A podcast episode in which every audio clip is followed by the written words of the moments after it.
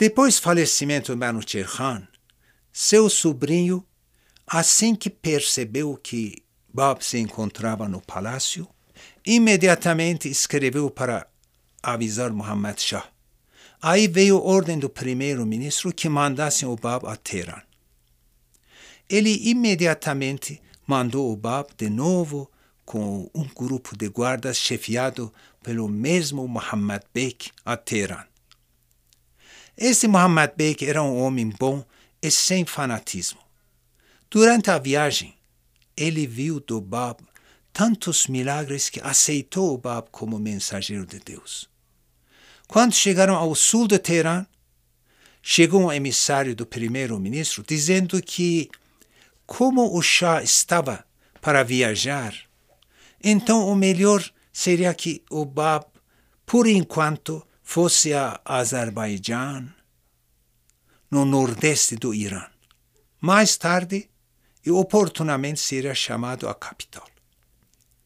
A verdade é que Muhammad Shah estava sofrendo de fortes dores nas juntas e ninguém, ninguém conseguiu curá-lo. Eu tinha prometido que, chegando lá, ia curar o rei. E o primeiro-ministro, sabendo disso, estava com medo de que o Bab, chegando lá, realizasse a cura e, com certeza, ele ia perder sua posição ao Bab. Por isso, não deixou que o Bab entrasse Teherã e mandou o Bab para a fortaleza de Maku, no meio de uma montanha no extremo noroeste do Irã. A ordem era que o Bab não entrasse em nenhuma cidade no caminho e não tivesse contato com ninguém. O objetivo era seu total isolamento. Muitos babis tentaram chegar à sua presença, mas foram impedidos pelos guardas. Menos um jovem, apaixonado, que furou o bloqueio dos guardas e se jogou aos pés do Bab em pranto. Sabem quem foi esse jovem? Mais tarde foi chamado Anis. Aquele jovem que, três anos mais tarde, foi martirizado em Tabriz junto com o Bab.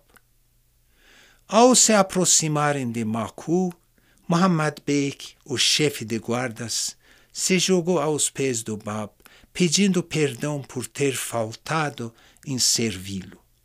O Bab aceitou a sua fé e o abençoou. Este, ao chegar a Teherã, contou a muita gente inúmeras milagres que havia assistido durante tantos meses.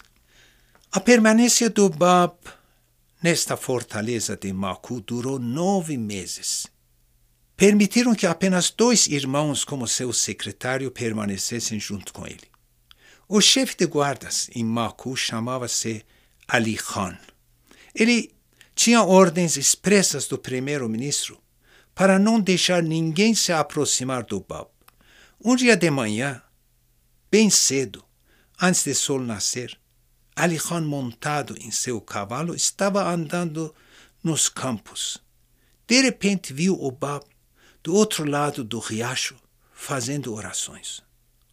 Ele primeiro ficou bastante zangado e furioso e apressou-se naquela direção para repreender o Bab. Mas quando chegou perto, não teve coragem. Sentiu que o Bab estava tão mergulhado na sua súplica e meditação que não se aproximou. Voltou correndo para a fortaleza, subiu e lá foi bater na porta com força. A porta estava fechada e com cadeado. O guarda chegou e assim que abriu a porta, Ali Khan começou a gritar: Por que deixar o prisioneiro sair? Eles disseram, meu senhor, nós não deixamos sair. O prisioneiro está na sua cela. Ele entrou e viu o Bab sentado. O Bab assegurou a ele que se ele quisesse sair, não haveria força que pudesse impedi-lo. Ali Khan percebeu a grandeza e a posição do Bab, se jogou aos seus pés, pediu perdão e disse que tudo que você mandasse eu faria. O Bab disse que vão chegar dois amigos nossos. Você vai recebê-los e trazê-los à minha presença. Uma destas duas pessoas, sabem quem era? Era Mullah Hussein, o Babul Bab. Eles chegaram realmente à presença do Bab, receberam instruções necessárias. Mullah Hussein viera a pé desde Khorasan, o extremo leste do Irã. Então o Bab diz para ele que você vai voltar também a pé até Mazandaran. E o tempo do seu cavalgar vai ser lá. Ele voltou e em Teherã chegou à presença de Baha'u'llah e mais tarde encontrou-se com Qudus e o episódio de Tabarsi surgiu depois disso. Tabarsi fica em Mazandaran. Foi nesse período que o Bab mandou uma epístola ao Muhammad Shah, da qual nós lemos um trecho logo no início desse trabalho. Além disso, e o mais importante é que foi em Maku que o Bab revelou o seu livro mais importante, chamado Bayan.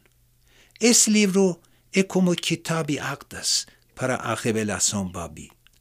A importância desse livro é que como os muçulmanos acreditavam que as leis do Alcorão eram eternas e nunca poderiam ser alteradas, justamente neste livro o Bab revela novas leis e novos mandamentos bem diferentes. Depois de nove meses, além de Ali Khan o chefe de guardas, o povo de Macu também ouviram tantos milagres do Bab que todos tornaram seus admiradores. O primeiro-ministro mandou ordens expressas para logo tirar o Bab de lá e levar para outra fortaleza, chamado Chehrik. Lá era um lugar no meio do povo sunita. Os sunitas são, vamos dizer, a seita oposta aos xiitas. Portanto, há uma grande rivalidade e inimizade secular entre eles. Lá entregaram o Bab para um oficial que era sunita para guardar o Bab, e com ordens expressas de que ninguém poderia chegar à presença dele. Esse chefe de guardas também caiu na simpatia do Bab e logo percebeu a grandeza espiritual dele e, portanto, deixou que os seguidores do Bab chegassem à sua presença. Três meses depois que o Bab chegou a Chehrik, o primeiro-ministro, percebendo que a sua fé estava alastrando em toda parte do Irã, e a revolta dos sacerdotes, mandou uma ordem para que o Bab fosse levado a Tabriz, capital daquele estado, para um tribunal na presença do príncipe herdeiro e os grandes sacerdotes daquela região. No caminho, o Bab tinha que passar para a cidade de Urumiye, que fica mais ou menos próximo a Shehrik. Lá, o governador recebeu o Bab no seu palácio e dois fatos importantes aconteceram lá. Primeiro é que um dia o Bab queria ir ao banho público. O governador tinha um cavalo bastante rebelde e que ninguém podia montá-lo a não ser seu próprio domador. Então o governador, para testar a veracidade do Bab, disse o seguinte: mandou trazer aquele cavalo rebelde para que o Bab fosse para o banho montado naquele cavalo. O povo que sabia e conhecia aquele cavalo estava lá na expectativa de ver o Bab ser derrubado assim que montasse. O Bab chegou, se aproximou, passou a mão na cara do cavalo e tranquilamente montou. O cavalo mansamente seguiu até o banho.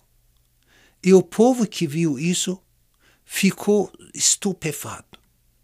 O Bab foi no banho, tomou banho, porque o tipo de banho de lá eram eh, pequenas piscinas que enchiam de água quente e o indivíduo entrava lá dentro e se lavava.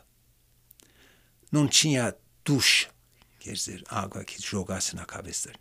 Quando Obab saiu novamente, montou naquele cavalo e voltou para o palácio.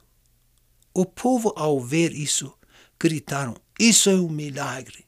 Isso é um milagre! Correram ao banho, tiraram a água daquela piscina até a última gota, como sendo água benta, e muitos tornaram-se devotos do Bab. Outro acontecimento é o seguinte: quando a notícia de banho público ficou espalhada pela região, muita gente de toda parte começaram a correr ao palácio para ver o Bab. Entre eles, havia um pintor, o melhor da região. Foi para ver o Bab naquele palácio. Assim que ele sentou na frente do Bab, ele percebeu que o Bab ajeitou a sua túnica e sentou numa pose como se quisesse ser retratado. Na segunda vez que ele foi ao palácio, novamente o Bab olhou no rosto dele e também ajeitou seu manto e ficou daquele jeito por alguns instantes. Ele percebeu que o Bab desejava que ele fizesse seu retrato. Lá fez um rascunho e, quando foi para casa, fez o retrato do Bab em preto e branco, creiam. E esse foi o único retrato feito do Bab. Mais tarde, no tempo de Baha'u'llah, quando Varga, o poeta mártir da fé, o pai de Ruhollah, passou por aquela região, Encontrou-se com esse pintor e viu o retrato do Bab. Comunicou-se com Baha'u'llah.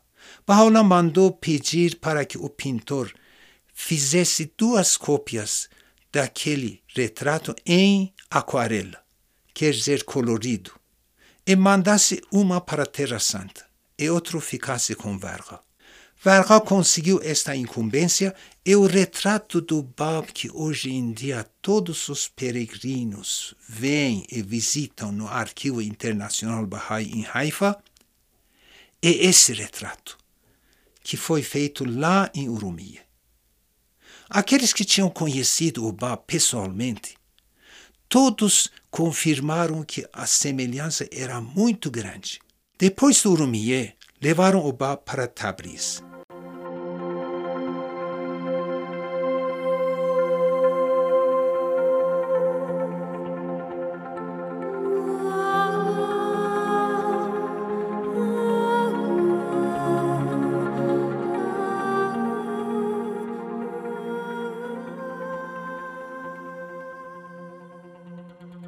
Em Tabriz, no palácio do príncipe herdeiro, reuniram as maiores autoridades religiosas, doutores da lei, teólogos e o príncipe.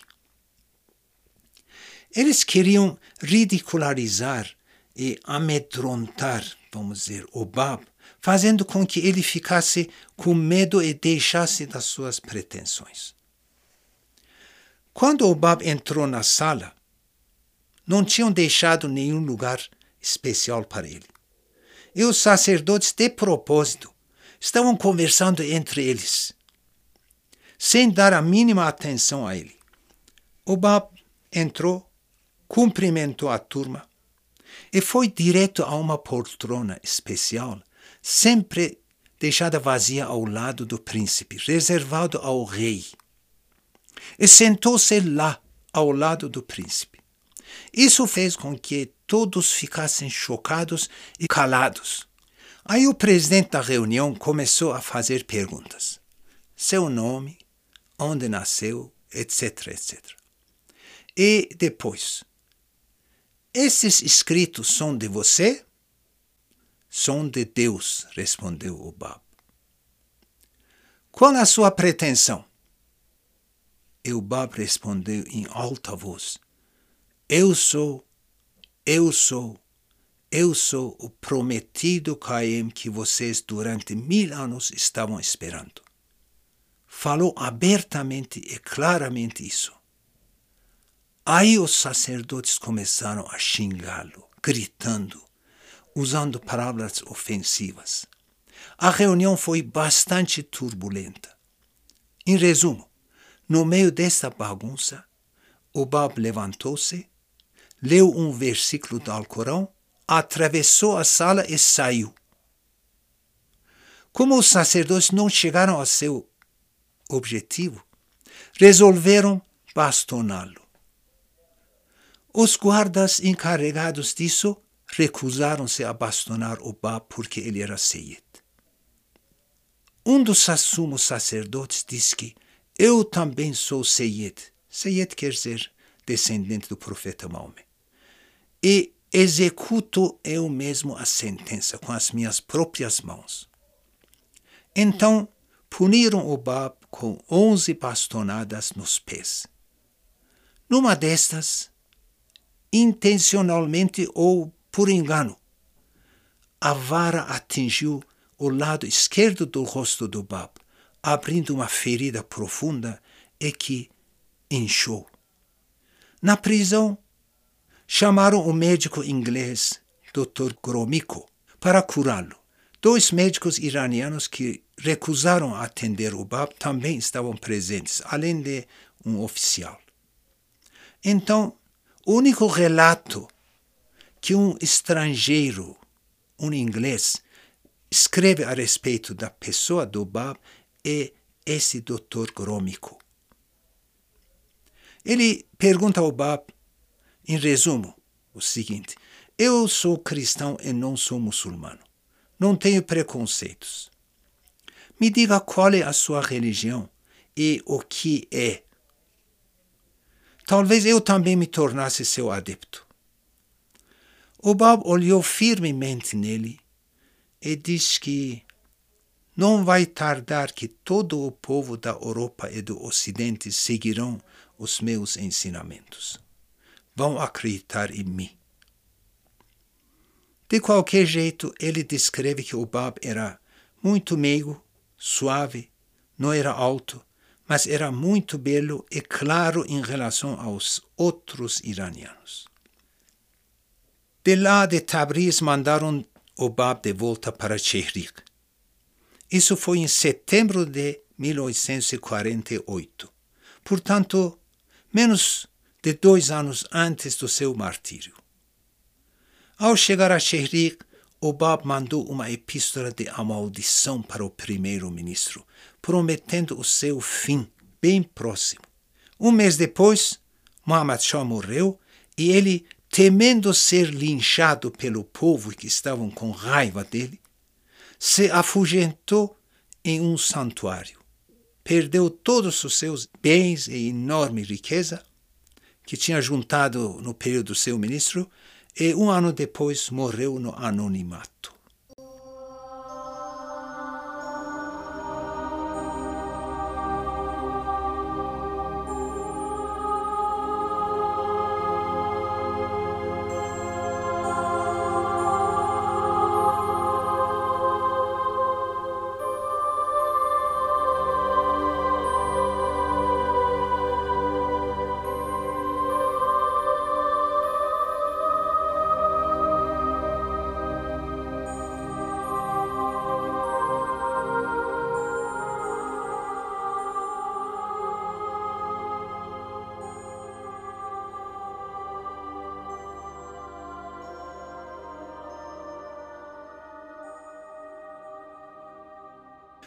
Morte de Muhammad Shah, o príncipe herdeiro Nasreddin Mirza sentou ao trono. Naquela época, ele tinha 18 anos. Só pensava em farra. E quem tomou as rédeas da administração do país nas mãos foi o seu primeiro-ministro Mirza Taghi Khan. Este homem era severo, cruel, tirano e não dava ouvidos ao conselho de ninguém. Só ele que decidia e realizava, e o chá só pensava no seu divertimento. Então, justamente por causa da violência que este primeiro-ministro começou contra os babis, surgiram episódios violentos e sangrentos, como o episódio Sheikh Tabarsi, Neiris e Zanjan, no qual milhares de adeptos do Bab foram martirizados. E, finalmente, ele decidiu acabar com o próprio Bab. Então, apesar dos conselhos dos seus assessores, ele não quis saber. Mandou ordem ao governador de Tabriz para trazer o Bab de Shehriq à capital do estado. O Bab permaneceu por dois anos como prisioneiro em Shehriq. E o governador ofereceu uma casa para o Bab e seus dois secretários. Em seguida veio outra ordem para o governador de que ele, na praça pública, na presença de multidões, deveria fuzilar Bab. A esta ordem, o governador recusou veementemente, dizendo: Eu não sou assassino de gente inocente, nem do Seyed. Isso é coisa de pessoal de baixo nível. Vai dar para eles, e isso não é comigo. A verdade é que o governador pensava que o primeiro-ministro mandou trazer o Bab a Tabriz para libertá-lo. O primeiro-ministro logo deu essa incumbência ao seu próprio irmão. Então este mandou que tirassem o Bab e dois companheiros daquela casa e levassem para o quartel do exército. Enquanto estavam levando, um jovem abriu a fileira dos guardas e se jogou aos pés do Bab, pedindo que e implorando para que não o separasse dele. Que ele também queria ser martirizado junto com ele. O Bab acalmou e consolou ele e disse que pode ter certeza que você vai ficar comigo. Levaram eles para o quartel e de lá resolveram para levar na casa de três sumos sacerdotes para pegar a sentença da morte. Mas nenhum dos três sacerdotes quis encarar o Bab, se encontrar o Bab. Eles já haviam escrito e assinado a sentença de morte. Depois daquele tribunal falso que fizeram em Tabriz, há dois anos atrás, eles já haviam antecipado esta sentença. Então eles mandaram seus serventes levar a ordem de execução do Bab e dar para o chefe de guardas. A respeito desse rapaz que se jogou aos pés do Bab, que não era ninguém a não ser Anis, o seu padrasto, que era um sacerdote de renome, fez de tudo para salvar sua vida. Mandou avisar aos sacerdotes que seu enteado era doente mental. Quer dizer, tava, era doido. Então, os sacerdotes que tinham que dar também sentença de morte para ele não quiseram dar, dizendo que esse rapaz é doido. Ele começou a gritar com os sacerdotes que doidos são vocês que estão dando sentença de martírio para o manifestante Deus, para o Caim, prometido do Islã. Eu sou sábio que estou dando minha vida no caminho dele. Enfim, fizeram tudo possível para salvá-lo. Inclusive, mandaram sua esposa e seus filhos menor para chorar e implorar que venha, por favor, largue essas ideias. Não deu em nada. As provações foram muito fortes, mas não adiantaram. Aquela noite era a última noite da vida do Bab. O Bob estava muito feliz e alegre. Em certo momento, ele falou para os três que estavam junto com ele, dizendo que amanhã vão me matar, com certeza. Que bom que um de vocês pegasse este pano de turbante e me matasse aqui mesmo. Os dois irmãos secretários caíram em pranto e dizendo: Como é possível? Mas aquele jovem levantou-se e disse: Meu bem-amado, estou pronto para executar o que tu mandares. Oba ficou muito feliz com ele e disse que verdadeiramente este jovem amanhã vai dar sua vida comigo. Os dois perguntaram ao Bob e o que que nós devemos fazer. O Bob disse que o martírio de vocês não vai resolver nada. É melhor vocês negarem sua fé para se livrarem e para poderem contar todos os episódios desses dias que vão ver para os outros. Então os dois negaram e disseram que nós somos secretário pago como funcionários, portanto não temos nada a ver com o Bab. Eles foram libertados, mas a verdade é que dois anos mais tarde, eles também foram presos em Teherã e martirizados.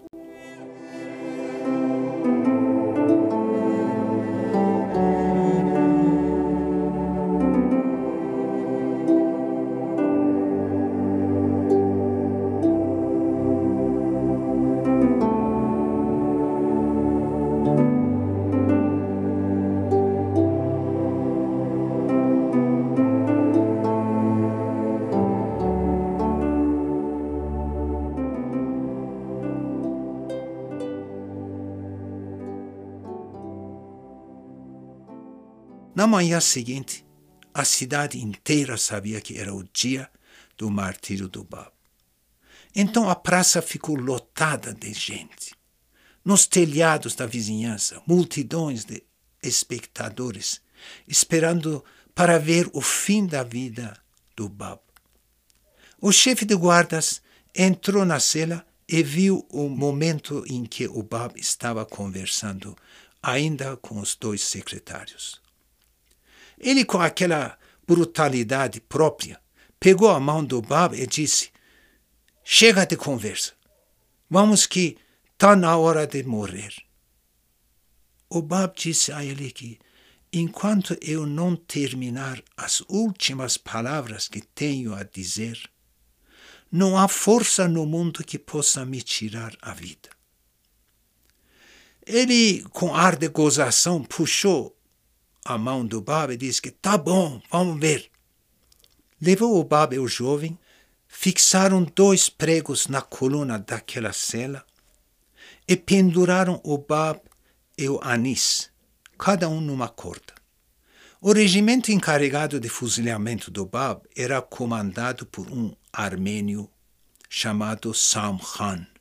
Sam Khan, ao ver a figura do Bab, o temor a Deus penetrou no seu coração.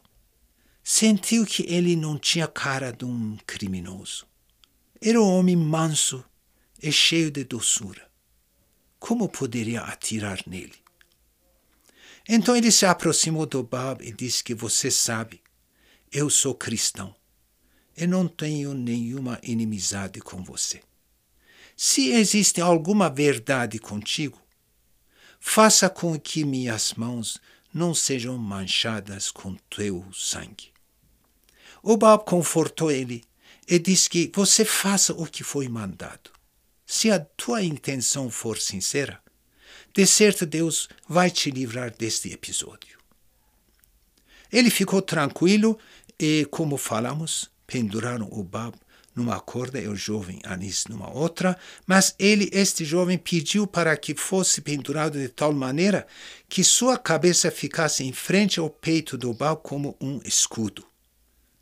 Desse jeito, Samhan fez o seu regimento de 750 homens, com rifles em três fileiras, todos apontando para o Baal. De repente, ele deu ordem de fogo. A primeira fileira atirou, sentou-se, a segunda atirou, sentou-se e finalmente a terceira fileira. A fumaça que saiu desses rifles foi de tal maneira que escureceu o dia. Ninguém enxergava nada. Quando a fumaça desapareceu, o povo viu algo que nem podia acreditar. O Baba havia desaparecido e o jovem estava em pé na frente da mesma coluna, sem nenhum arranhão. Aí começou o clamor do povo. O Bab desapareceu. Ele foi para seu. Estão matando o homem de Deus. Isso é milagre. E há coisas assim. A situação estava se tornando perigosa. Os soldados colocaram pedaços das cordas nas pontas dos seus baionetes e gritavam para o povo: Não, não foi nenhum milagre. As cordas que rebentaram. Samhan, quando viu a cena, mandou seu regimento sair da praça e disse que se me cortassem em pedaços, eu não atiraria mais neste homem, porque lembrou daquele que o Bab havia lhe dito. E Deus salvou realmente. Então começou-se uma frenética busca do Bab. O mesmo chefe de guardas foi para a cela de novo e viu o Bab sentado tranquilamente com seus dois secretários. Aí o Bab disse: Já terminei o que deveria dizer. Pode me levar, que desta vez vai ter sucesso. Ele ficou tão atormentado e chocado que saiu de lá, foi para casa e nunca mais voltou para aquela função. E comentou este episódio para muita gente. Aí um regimento muçulmano entrou na praça, novamente penduraram o Bab e o jovem da mesma forma e atiraram do mesmo jeito. Mas desta vez os tiros tinham acertado tudo e os dois corpos se fundiram num só. Apenas o rosto do Bab permaneceu intacto. Nenhum tiro atingiu o rosto do Bab. Isso aconteceu ao meio-dia do dia 9 de julho de 1850. O Bab tinha 31 anos. Aí levantou-se uma tempestade de poeira que o meio-dia ficou como a noite, e o povo nem achava suas casas. Finalmente, baixaram os corpos e no dia seguinte levaram para fora das muralhas da cidade e colocaram guardas para que ninguém tocasse naqueles corpos.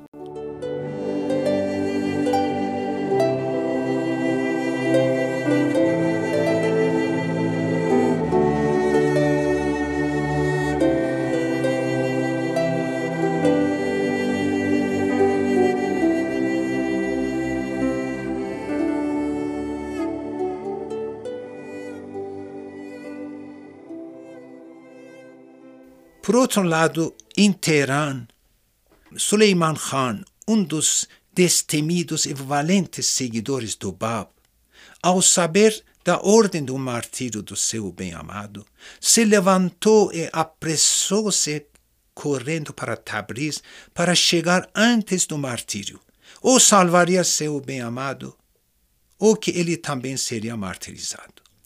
Mas chegou no dia seguinte ao martírio. Foi na casa do prefeito da cidade que era amigo dele, porque Suleiman Khan era uma pessoa de destaque e proeminente na corte real. O prefeito era um homem espiritualista e sem preconceitos, e contou para ele o motivo da sua vinda a Tabriz. O prefeito disse que, lamentavelmente, ontem o Bab foi martirizado. Então, Suleiman Khan levantou-se para ir e salvar os dois corpos sagrados. Mas o prefeito disse que, se você chegar lá, com certeza será morto. Você vai esperar em tal lugar e eu providencio meios para salvar os corpos. Então ele mandou um dos justiceiros da cidade, um homem bem forte que tinha um bando de homens que todo mundo tinha medo deles para salvar os corpos. Eles, junto com dois babis, foram lá e os guardas, assim que viram este homem e seu bando, se afastaram.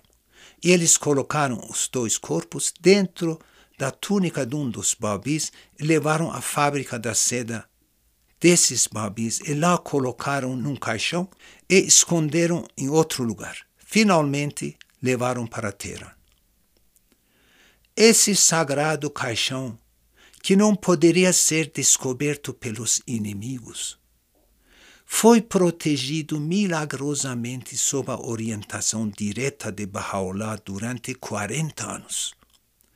E mais tarde, sob a orientação de Abdul Baha, foi levado de um lugar para outro, de um esconderijo a outro, até que finalmente, no ano 1900, exatamente 50 anos após o martírio do Bab, foi levado à Terra Santa e ainda ficou escondido durante nove anos no quarto da mais sagrada folha, a irmã de Abdu'l-Bahá, até que finalmente, quando acabaram todas as dificuldades e restrições do aprisionamento impostos ao mestre, no dia de Nowruz de 1909, quase 60 anos daquele ato bárbaro em Tabriz, numa comovente cerimônia, na presença de um grupo de Baha'is, o mestre colocou o sagrado resto do Bab, o rei dos mensageiros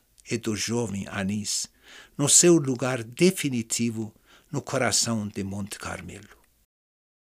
Hoje, com a sua cúpula dourada e seus jardins maravilhosos e 19 patamares, o santuário do Bab é o cartão de visita de Haifa, é o lugar de visitação e peregrinação de milhões de pessoas de todos os recantos do mundo e junto ao centro mundial formará no futuro o capital mundial espiritual e administrativa da humanidade. Música